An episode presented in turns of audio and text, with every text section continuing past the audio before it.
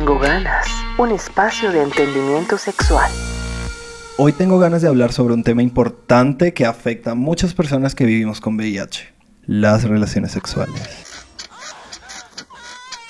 El cuidado de la salud incluye tomar medidas para asegurarnos de que la vida sexual sea lo más saludable posible. Tengan en cuenta que la salud sexual es más que la ausencia de infecciones de transmisión sexual o la falta de otras condiciones médicas que impidan que tengamos una vida sexual satisfactoria. Es la presencia de actividades sexuales que sean placenteras, respetuosas y muy beneficiosas para nosotros. Los problemas sexuales derivados del diagnóstico de VIH puede que tengan un importante impacto en la salud mental de quienes vivimos con el virus y en la manera que tengamos de relacionarnos con nosotros mismos y con el cuerpo físico, ya sea el propio o el de alguien más. Por lo que es esencial que tengamos acceso a un asesoramiento que incluya las dificultades en el ámbito sexual. Es importante para mí destacarles que todos debemos tener en cuenta que las personas que vivimos con VIH podemos tener relaciones sexuales seguras y saludables. Tenemos que saber que el VIH no se transmite por el contacto casual o cotidiano y que solo ocurre a través del contacto físico con fluidos corporales infectados, como la sangre, el semen, el líquido preseminal, las secreciones vaginales y la leche materna. El virus del VIH se muere a los pocos minutos de entrar en contacto con el aire, ya que el VIH necesita estar dentro del cuerpo humano para vivir y multiplicarse. No es como un resfriado común o como el COVID, que sobreviven en el aire, el agua o en las superficies. Además, a todo esto le puedes sumar que la indetectabilidad del virus hace imposible la transmisión por vía sexual. Tener relaciones sexuales seguras y protegidas es esencial para prevenir la transmisión de cualquier infección de transmisión sexual, no solo hacia otros, sino hacia nosotros mismos. Yo sé, es completamente normal que todos tengamos preguntas o preocupaciones sobre el sexo cuando vivimos con VIH. Hablar con nuestro médico, con un par o con algún grupo de apoyo o escuchar Tengo ganas.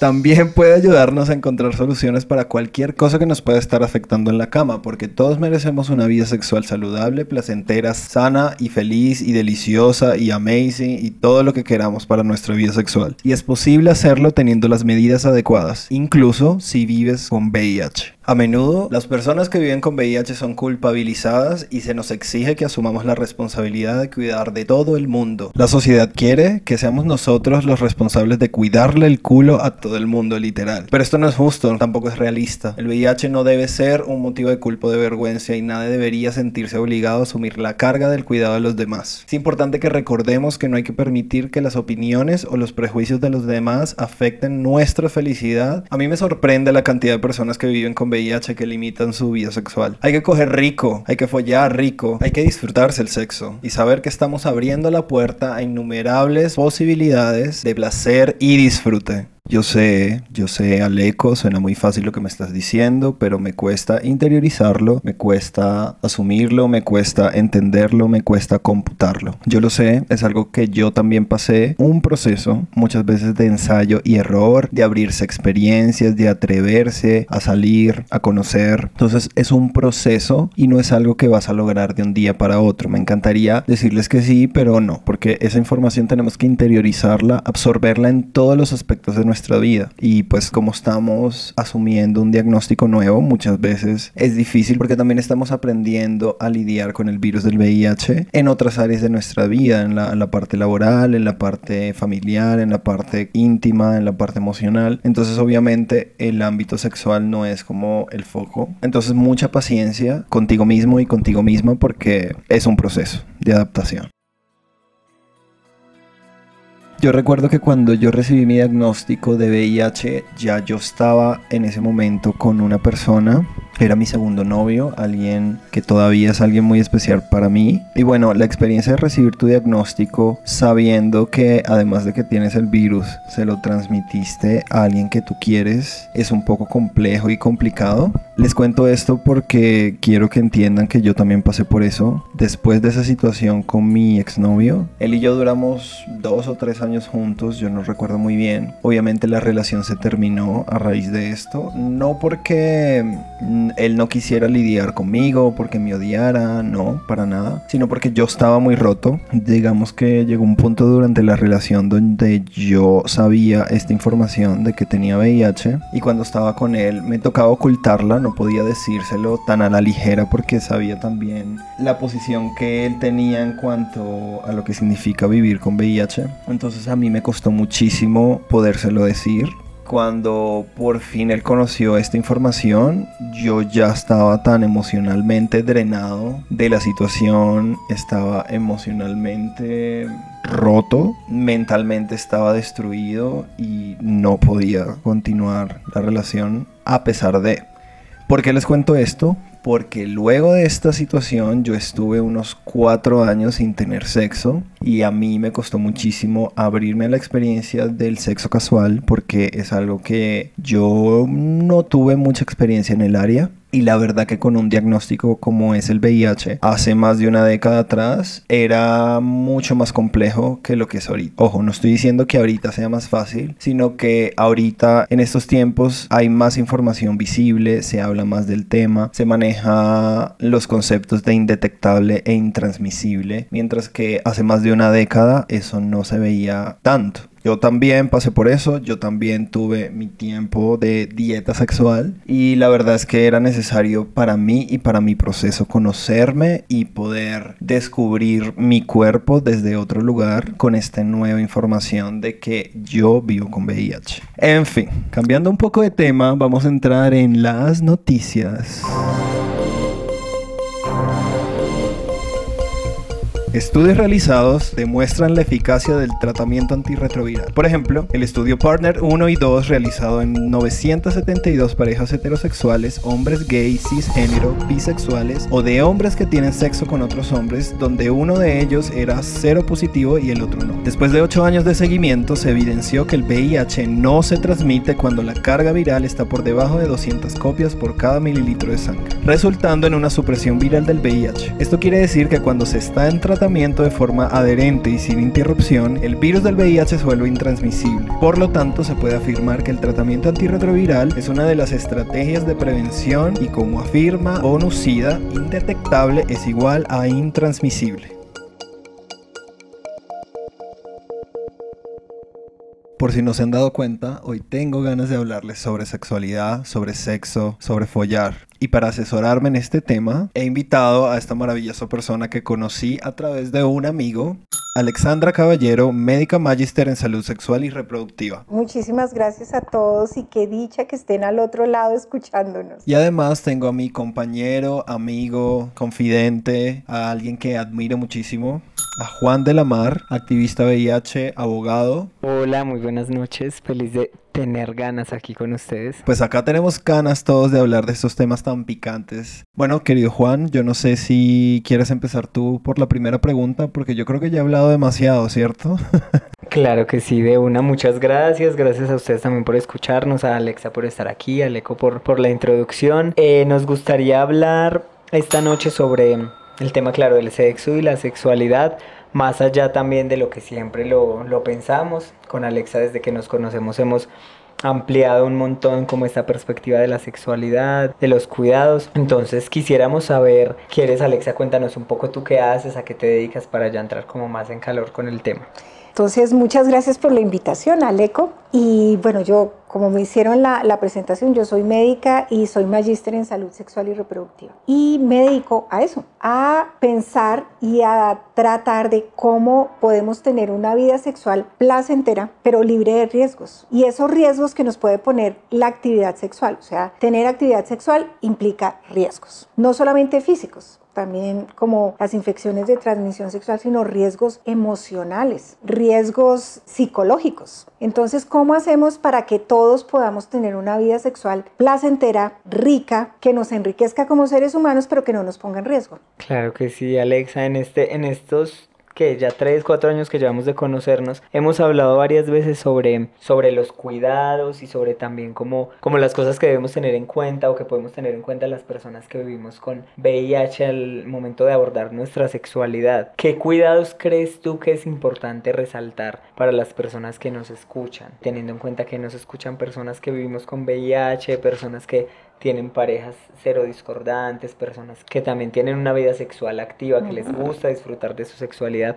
¿Qué cuidados podemos tener para tener una vida sexual plena? Bueno, primero yo, yo te hago aquí una recomendación. Cuando uno habla de sexualidad, cuando se tiene VIH, pienso que no deberíamos partir de los cuidados, sino deberíamos partir del reconocimiento que tenemos como seres humanos del derecho al placer. Yo tengo derecho a sentir placer con mi cuerpo, independientemente de si tengo X o Y o Z condición de salud.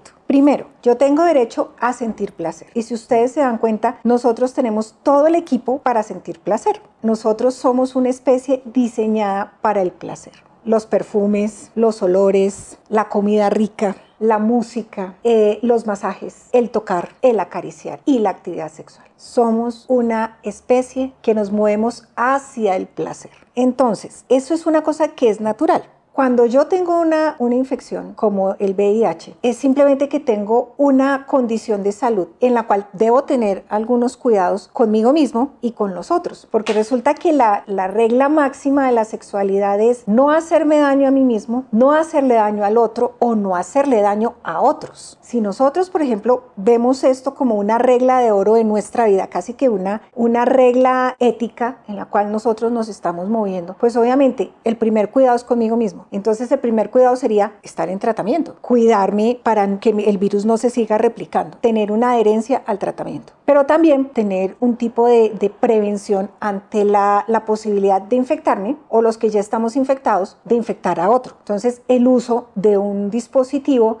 de tipo condón. El condón tiene muy mala reputación, pero les cuento que ahora hay unos condones fabulosos. Hay unos condones que no son de látex, que son de resinas sintéticas. Está el condón femenino que se puede usar en hombres para tener relaciones anales. Hay una cantidad impresionante de condones que se pueden usar. E, eso por mi parte, ¿no? Pero también de cuidar a los, al otro y de cuidar a los otros. A veces uno no, no es consciente de que el cuidar al otro aumenta mi capital erótico. O sea, si el otro se acerca a mí y ve que yo me cuido y lo cuido a él, pues va a querer estar conmigo. Y eso se riega. Eso hace parte de, lo que podemos hablar de la buena imagen que tengo yo desde el punto de vista sexual. O sea, entre más buen, buenos comentarios tenga de mi desempeño o del cuidar a los demás, pues eso va a hacer que también haya más personas que quieran estar conmigo. Me gusta mucho ese primer como advertencia que tú nos haces sobre el tema de los cuidados porque es verdad que muchas veces de forma inconsciente como que nos hacemos esa pregunta, pero porque tú también sabes que cuando comenzamos el tratamiento, cuando nos diagnostican, también todo hay que decirlo, muchas veces los médicos, las médicas nos hacen sentir muy responsables, no solo sobre nuestra sexualidad y nuestra salud sexual, sino sobre la de las otras personas. Como que a veces es como si tuviéramos además cargas adicionales con el tema de la sexualidad. Entonces me gusta mucho que lo pongas también desde el punto del placer, que ya ahí es como empezar hablando de otro tema y de otros temas. Claro, y, y ese tema que estás poniendo, Juan, está muy relacionado con una de las preguntas que nos hicieron, y si quieres te la leo, porque esto que es, ese comentario nos da pie para esto donde dice que desde tu enfoque médico especialista en salud sexual, ¿cómo afecta el VIH nuestra vida sexual? Y ahí yo les digo, miren, esto es como usted iba en la vida, iba para Unicentro a comprarse unos zapatos. O sea, usted tiene un plan de vida y mi plan era ese. Resulta que en la mitad, antes de salir, me dicen, no, no, no, es que usted tiene VIH. Entonces, eso cambia todo mi plan de vida. Ya no voy a Unicentro, cuando antes lo único que me importaba era que si me voy a Unicentro en buseta, en Transmilenio, en taxi o caminando o en Uber. Ajá. Esto ya es, usted no va para Unicentro. Entonces, todo lo que yo tenía mi plan de vida ya no está. Y, y eso por un lado me asusta muchísimo porque todo lo que yo tenía planeado ahora se ve entorpecido y afectado porque tengo una infección. Y aparte de eso es una infección que tiene muy mala fama. O sea, es una infección que hace que la gente te condene y te estigmatice. Entonces es una infección que te dio porque no te cuidaste, porque fuiste promiscuo, porque hiciste mal las cosas. Entonces, aparte de que yo iba para Unicentro, ya no voy a Unicentro y todo el mundo me empieza a mirar mal. Todo el mundo me empieza a condenar lo que dice Juan desde el médico. Es que usted no puede nada porque va a infectar a los demás. Aparte de eso, usted se convierte en un foco de infección. O sea, aparte de todo lo que usted le está pasando, de que tiene que reorganizar su vida, de que los planes que usted tenía ya no son los que va a tener. Y aparte de eso, le dicen que usted se lo buscó, que usted se lo ganó, que usted fue irresponsable, que usted no se cuidó. Y encima de eso, usted es un foco de infección cómo organizar todo eso, organice todo eso para seguir teniendo una vida sexual. Entonces su vida sexual en ese momento pasa a un segundo o a tercer plano, o todo lo contrario. Usted quiere explorar y desfogarse sexualmente todo lo que le está pasando. Lo ideal sería que usted recibiera apoyo, pero apoyo bien dado, no apoyo del amigo que no sabe o apoyo de la persona que no tiene ni idea, sino alguien especializado en este tipo de noticias. Es importante eso que dices porque muchas veces después de recibir el diagnóstico uno le tiene miedo al sexo y a relacionarse con su propio cuerpo y por eso pues hay personas que empiezan a tener disfunción eréctil o incluso se les disminuye el deseo sexual. Claro, entonces es lo que yo te venía diciendo. La vida sexual cuando te dan la noticia pasa un segundo a tercer plano porque además empiezas los exámenes, empiezan las titulaciones, empiezas a ir de médico en médico, cómo consigues el tratamiento, si consigues el tratamiento, los síntomas que dan, si ya te dieron la, el diagnóstico cuando estás en fase avanzada, pues tienes síntomas que hacen que te sientas mal. O lo otro, si de pronto te hacen el diagnóstico temprano, los medicamentos son difíciles de, de, asimilar, y te dan una cantidad de síntomas y te dan la diarrea y te dan una cantidad. Entonces, físicamente tienes mucho con qué lidiar. Y no es nada sexy lidiar con todo eso. No, claro que no. Deja de ser sexy ese tener ese sexo. o sea, que nada, Es el viaje a termina Unicentro, siendo un mira. paseo. Un paseo por las EPS, por los médicos, Ajá, por la... Exactamente, o sea, todo eso termina desviándose y desafortunadamente no vemos el placer como un elemento que nos puede ayudar. El placer sexual aumenta las endorfinas, o sea, disminuye el dolor. El placer sexual también aumenta las inmunoglobulinas, la inmunoglobulina A. Tiene también aumenta la oxitocina, o sea, tiene un montón de sustancias que me ayudan a mí mismo a sentirme bien. La cuestión es que dentro de las posibilidades de tener placer o de tener actividad sexual, hay muchas. Hay unas, las autoeróticas, o sea, yo con yo. Yo podría en un momento dado tener actividades conmigo mismo. Con esto no, no tengo actividad con el otro, pero yo tengo conmigo misma y secreto todo este montón de sustancias que me pueden ayudar a mí para hacerme sentir mejor y enfrentar lo que me toca enfrentar. Claro, porque precisamente también lo que pasa es que como que en todo ese sistema entra muy fuerte la culpa.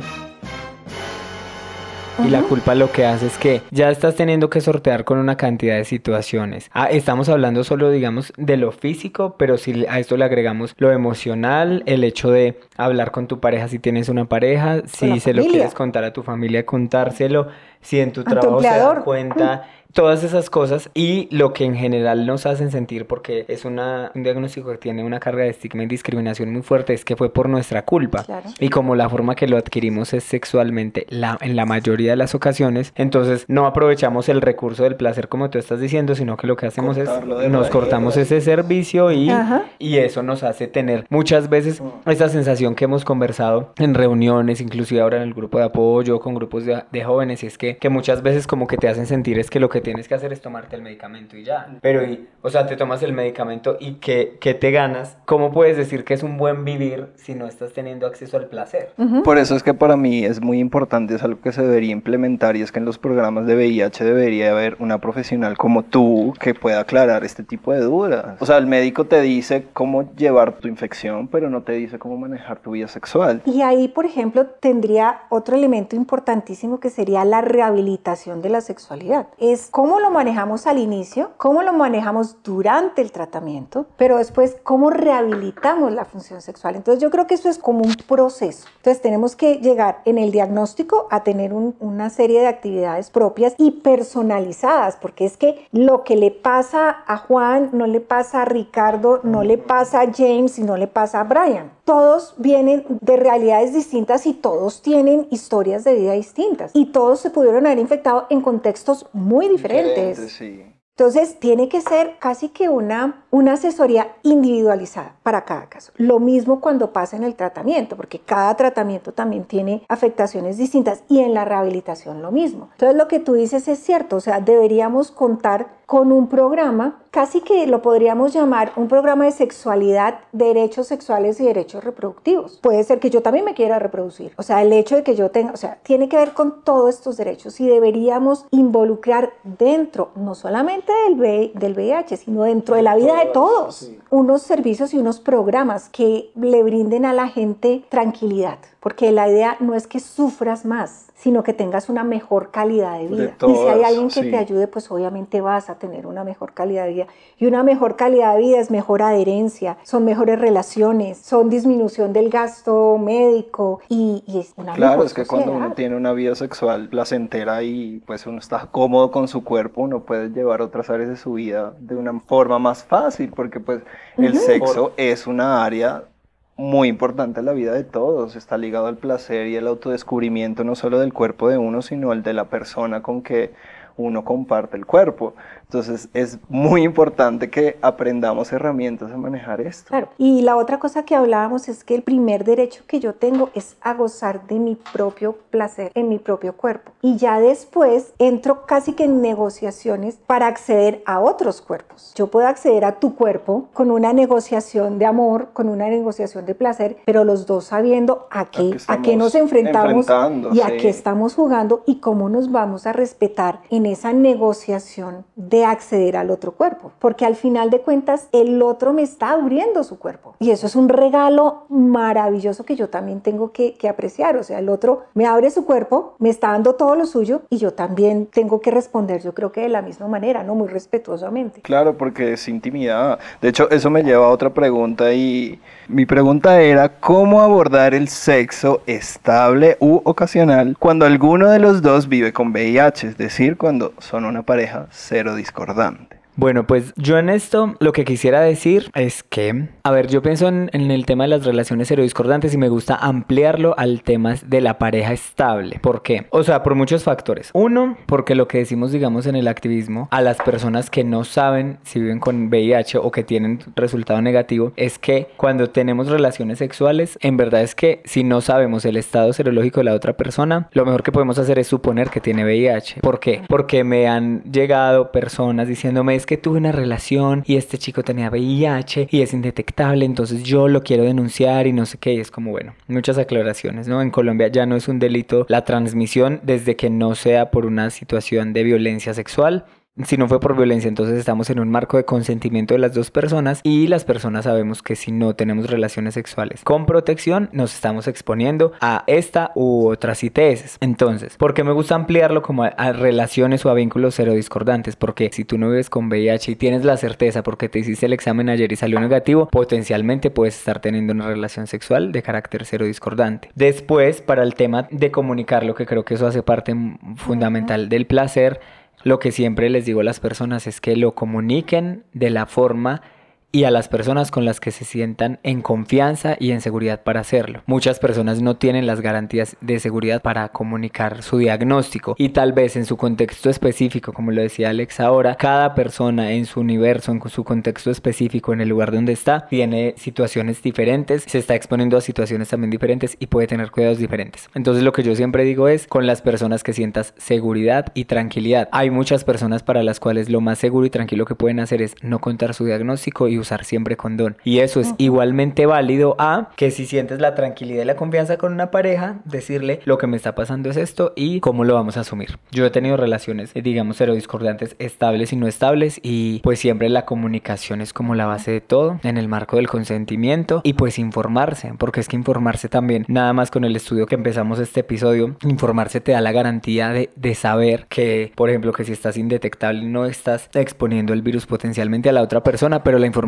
también te permite saber que lo único que te puede pasar en el mundo no es el VIH, como mucha gente cree. Entonces, también te da a ti las herramientas para decir yo vivo con VIH y uso siempre condón porque no quiero que me dé hepatitis C, hepatitis B, sífilis, gonorrea, clamidia, VPH. Como muchas veces la gente lo que cree es que es que tienes que cuidar a las otras personas de ti y pues no es así.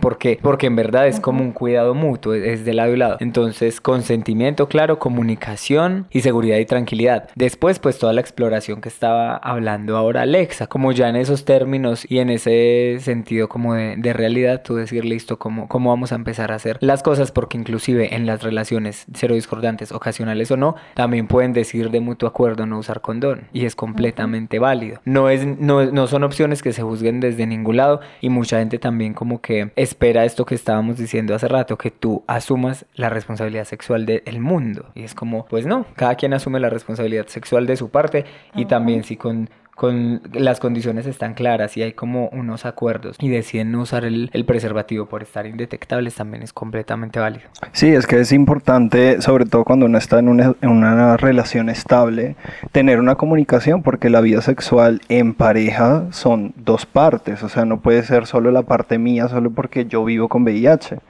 sino porque también la otra persona puede ser un factor de riesgo para mí, por lo, por lo, mismo que tú dices, de que hay otras infecciones de transmisión sexual y obviamente pues porque tenga VIH no quiere decir de que, bueno, tengo la mayor de todas, no, ya las otras no importan, no, también debe haber un cuidado, entonces en las relaciones de pareja debe haber una comunicación. Claro, inclusive yo, yo recalco, inclusive también en las no estables, porque ahora, como estamos empezando aquí a Colombia a tener más conocimiento y más acceso a temas como PrEP, te puede pasar, por ejemplo, que estés saliendo con alguien solamente para tener relaciones sexuales y le digas a la otra persona, mira, yo estoy en tratamiento, estoy indetectable, y la otra persona te dice, mira, yo estoy en PrEP, o sea, pues porque así es la vida y, listo. Y, y, eso no quiere decir que, ay, no, listo, entonces casémonos, sino como pues sabes de lado y lado y hubo la confianza y, y ya saben también en qué términos pueden jugar. Correcto. Pues es que la vida sexual es muy amplia y yo siento que desde mi experiencia es muy interesante compartirla con alguien más, sobre todo si es alguien con quien tú tienes una relación interpersonal muy íntima como es la relación de pareja. Entonces, pues, ¿por qué negarse a compartir esos lados de uno que de repente no son como tan buenos como, como socialmente se cree, pero pues puede, desde eso no tan bueno, entre comillas, pueden hacer algo muy bonito y es alimentar la comunicación y la confianza con la pareja. Que yo creo que ahí debemos tener muy claro una cosa, es que detrás de la infección por el virus hay una persona. Y todas las personas, ¿qué es lo que queremos? Que nos quieran. Todas las personas queremos ser amadas. Y placer también. Sí, no, sí, claro, pero cuando uno le pregunta a alguien, uno le pregunta, a alguien, ¿qué es lo que usted quiere en la vida? Que me quieran. Que me quieran. Claro. Querer, sentir placer, pero el mayor, yo creo que el mayor necesidad de un ser humano es el amor y el afecto y ya lo otro viene por añadidura. Entonces, si tú puedes tener placer, un placer enorme y aparte de eso tener afecto y amor, pues imagínate, es que es sacarla del estadio. Y confianza y, confianza, y comunicación, y comunicación en todo una, en uno mismo. Eso es una cosa maravillosa. Pero lo que ustedes dicen es cierto. ¿Cómo hago yo para cuidarme a mí mismo? Entonces, yo les digo, yo soy mujer y entonces a mí me toca hacerme la citología anual. Entonces, si yo sé que de pronto estoy teniendo relaciones de riesgo, pues me hago una prueba cada seis meses. Incluso si no tengas relaciones de Así riesgo, no las tengas. mujeres es importante que se hagan la citología porque es uno de los... No, es que uno no tiene relaciones de riesgo, pero uno se la tiene y que uno hacer se la tiene que hacer, años. claro, por, por, por muchos factores, el cáncer de tengo- cuello uterino, todas esas Exactamente, cosas. yo me tengo que hacer autoexamen de mama todos los meses. O sea, yo tengo actividades que sé que tengo que hacer para hacer una detección temprana de una enfermedad. También es eso, ¿no? Pensar que parte de mi autocuidado es hacerme una prueba cada seis meses o cada tres meses, porque si yo la hago y estoy positiva, pues entonces la posibilidad de que mi carga viral sea menor, entonces tengo mayor chance de que todo el tratamiento me vaya muchísimo mejor y no lo que estamos viendo que es tristísimo, que llegan a los diagnósticos con una enfermedad sistémica. Entonces también es eso, ¿no? O sea, es incorporarlo dentro de lo que, de lo que hay que hacer normalmente, como ir todos los años al odontólogo a hacerse una limpieza de, dental o ponerse el flúor o cualquier cosa, es parte de, de las acciones que hay que hacer. Una pregunta, Alexa, para retomar aquí que detrás de bambalinas estábamos hablando. Como sé que también tienes estudios en temas de cuidado y de ética del cuidado, ¿cómo funciona este tema del autocuidado y de la higiene sexual? Me resultó muy, muy interesante ahora que lo mencionaste para, las, para los casos que estamos hablando y para el tema del diagnóstico. Pues mira, la higiene sexual, si tú la ves, es un tema que yo creo que nos hace reflexionar sobre la manera de ver nuestra propia sexualidad. Por ejemplo, yo tengo higiene bucal, ¿cierto? Yo me cepillo los dientes todos los días por la mañana y por la noche. ¿Qué evito con eso? Mal aliento y tener caries y que después se me caigan los dientes y que yo vaya a tener que quedar sin dientes y me tengan que poner implantes, bueno, una cantidad de problemas. ¿Eso qué quiere decir? Que para que yo siga manteniendo mis dientes sanos y mi salud bucal, yo tengo que hacer ciertas actividades. Por ejemplo, en la alimentación, yo no me voy a comer un alimento podrido. o un alimento que tiene hongos o un alimento que yo veo que se le cayó al piso, pasó un tiempo en el piso y yo después lo cojo. Pero resulta que con la sexualidad esas, no tenemos esos pudores. O sea, con la sexualidad no, no tenemos esos cuidados y eso. O sea, si yo no me como nada que cayó al piso o nada que esté podrido, pero sin embargo sí tengo relaciones sexuales sin saber dónde estuvo lo, que yo me voy a meter. O si estaba tirado en el piso. Si estaba tirado en el piso, si estaba sucio, si lo lavaron. ¿eh? Entonces, si uno lo pone desde el punto de vista de la higiene sexual relacionada con otros tipos de higiene, pues yo creo que la gente entiende más fácil qué es el autocuidado. O sea, es que yo no me voy a meter algo que me va a hacer daño. Pero sin embargo, en la sexualidad yo no sé qué, qué pasa con eso. Y a veces nosotros hemos reflexionado en la incidencia que tiene la pornografía en nuestra vida sexual y en nuestro comportamiento sexual. Porque resulta que en la pornografía nosotros vemos una película que tiene un guion donde hay actores que no son lo que nosotros vemos en la vida real y aparte de eso está hecho para la cámara y la gente piensa que eso es real y muchas personas piensan que eso es lo deseable. Entonces, si ustedes ven una película porno, llega alguien que no conoce al otro, ni se preguntan el nombre, se muestran los genitales, el otro se enloquece, me lo mete por todos los orificios de mi cuerpo, termina... Y te termina en la cara. Claro, porque es que es para la cámara, es para la cámara, entonces tienen que mostrar cuando hay el culmen del acto y la gente piensa que eso es lo real, pero en eso nunca vemos afecto, cariño, no se preguntan el nombre, ni qué haces, ni en qué trabajas. Cuando tú vas a un bar, tú le preguntas a la gente, ¿no? Oye, ¿tú qué haces? Porque me interesas como persona, como ser humano, ¿en dónde trabajas? ¿A qué te dedicas? ¿Dónde estudiaste? Miramos a ver si tenemos amigos en común miramos si, si, nos podemos reconocer desde la música, desde lo que nos gusta. En cambio, las películas son, vamos, y sucede lo que sucede. Entonces yo a veces pienso que algunas personas confunden eso con la vida real y piensan que lo ideal es eso. Además que sienten que pienso que el sexo porno, o sea, la pornografía, creo que romantiza demasiado el sexo penetrativo y es que la verdad y ah, podemos tener sexo sin que haya el acto de penetración. Pero por supuesto, porque es que ¿qué es lo que vende la película porno? La película porno te vende unos penes gigantescos y la cámara lo que le gusta es cuando penetra. Pero resulta que es que dentro del espectro del apetito sexual, de lo que nos gustan, es como al que le gusta el ajiaco, al que le gusta la bandeja paisa, al otro le gustan los postres, al otro le gusta, o sea, a cada uno nos gustan cosas distintas. Y en el porno nos están diciendo que lo único que se vale comer es bandeja paisa. Exactamente, entonces pensamos que lo único que se puede comer es eso, cuando a todos nos gustan cosas distintas. Y ahí es donde viene algo que nosotros pensamos que es importantísimo, que es conocernos a nosotros mismos. O sea, ¿qué es lo que a mí me gusta? Porque puede hacer que a mí me encante que me muerdan la oreja, que me muerdan el cuello, que me muerdan aquí en la cabeza, aquí atrás, encima del pelo, o me puede gustar el sexo oral solamente, o me puede gustar, o sea, cada uno le puede gustar una cosa, pero yo tengo casi que la obligación de conocerme y de conocer dentro del menú qué es lo que me gusta. Pero si yo no he probado, por ejemplo, la bandeja paisa o el ajiaco o la arepa con queso, yo no sé si eso me va a gustar o no, pero yo lo tengo que probar primero yo para después compartirlo con el otro y decirle, oiga, comámonos los dos una bandeja paisa. No, no, claro, pues Exactamente. ¿Te parece si nos comemos una cazuela de mariscos? Porque yo ya me la comí, yo sé que a mí me y gusta. Y yo sé que a mí me encanta. Exacto. Y que me dan ganas de comer una bandeja. O que, soy, o que me di cuenta que soy alérgica. O que soy alérgica. Exactamente. También o resulta que me caen mal los frijoles. Entonces, si yo no misma no pruebo en mí misma, pues no, no voy a poder saber ni conocerme ni poder compartir mi cuerpo con el otro. Y no hay nada más rico que ampliar el menú porque entre más, más platos probemos y sepamos que los hacemos bien y que los podemos compartir, pues obviamente vamos a tener un restaurante muy bien, eh, muy bien variado, claro, un buen menú. un buen menú y un restaurante con muy buenas, con muy buenas reseñas. Entonces todo eso es importantísimo.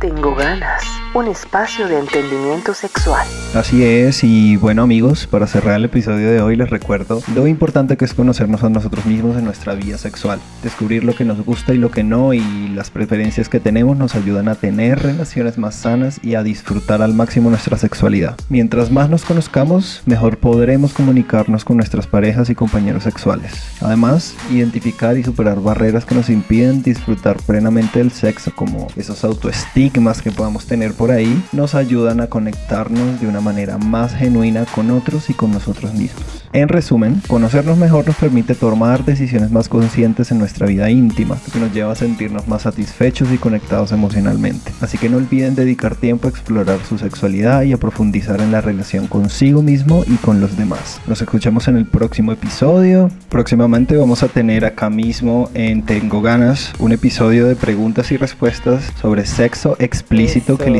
mi compañero Juan y yo a Alexa. Así que síguenos para que estés pendiente de ese episodio y de los próximos nuevos episodios. Y bueno, aprovecho también la oportunidad y el cierre para hacerle una mención especial a Kiasmo IPS, una institución especializada en la prevención combinada al VIH y otras infecciones de transmisión sexual, y así como también al programa Aurora, programa especializado en PrEP. Recuerda que en la sede de Kiasmo IPS en Bogotá estamos mi compañero Juan y yo guiando cada 15 días grupos de apoyo presenciales para quienes viven y conviven con VIH. Asimismo, aprovecho la oportunidad para mencionar a la corporación Un Mejor Presente y a la revista Ego City, comunicación para la diversidad. Por último, pero no menos importante, quiero mencionar a la red de apoyo cero positivo en Telegram, un grupo de apoyo virtual, discreto y confidencial que está disponible para ti al alcance de tu mano. No solo es un lugar de acompañamiento para ti o algún ser querido que conviva con VIH, sino que también encontrarás información certera y confiable que te servirá en cualquier etapa de tu proceso. Allá nos vemos y como siempre mis queridos, queridas, querides, los leo en redes sociales, arroba aleco.jpg en Instagram y arroba reinopepiado en Twitter. Los quiero un montón y hasta la próxima.